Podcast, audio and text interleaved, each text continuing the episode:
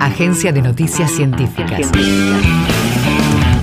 Información en tiempo real de la producción en ciencia y tecnología de la Universidad Nacional de Quilmes y las instituciones educativas y científicas del país. Investigadoras de la UNQ desarrollan un producto que elimina el glifosato del agua y los alimentos. A través de una técnica conocida como bioremediación, ayudan a degradar de forma natural este insumo destinado al agro que puede ser perjudicial para el ambiente y la salud humana. El objetivo de las investigadoras es que, a través de la asociación público-privada, se diseñe un producto que pueda escalar en la producción y fabricarse de forma industrial para llegar a la mayor cantidad de personas. Ciencia Ciudadana un camino para que la sociedad participe del conocimiento.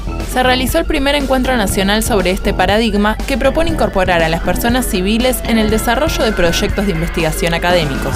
La universidad estuvo en dos talleres coordinados por docentes de programación informática y Diego Golenbeck, científico y divulgador de la UNQ. Tras la pandemia y las discusiones sobre el valor de la ciencia y la tecnología en el país, pensar la producción científica como algo ajeno a la sociedad es equívoco.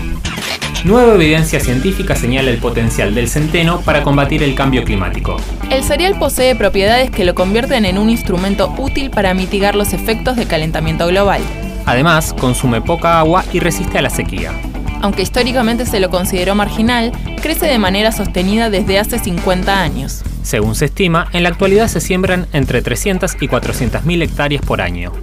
Ciencia y derechos humanos, un método contra el negacionismo. Los avances científicos y tecnológicos dan cuenta de la magnitud del terrorismo de Estado ejercido por la última dictadura cívico-militar.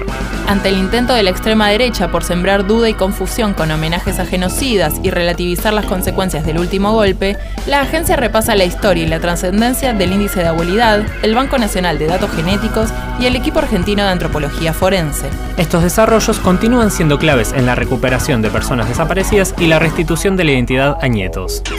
Científicos crean yogures, untables y postres con desechos industriales.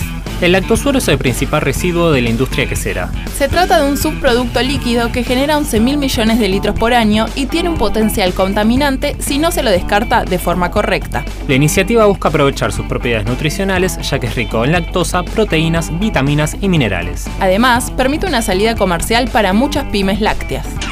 Visítanos en agencia.unq.edu.ar. Universidad Nacional de Quilmes.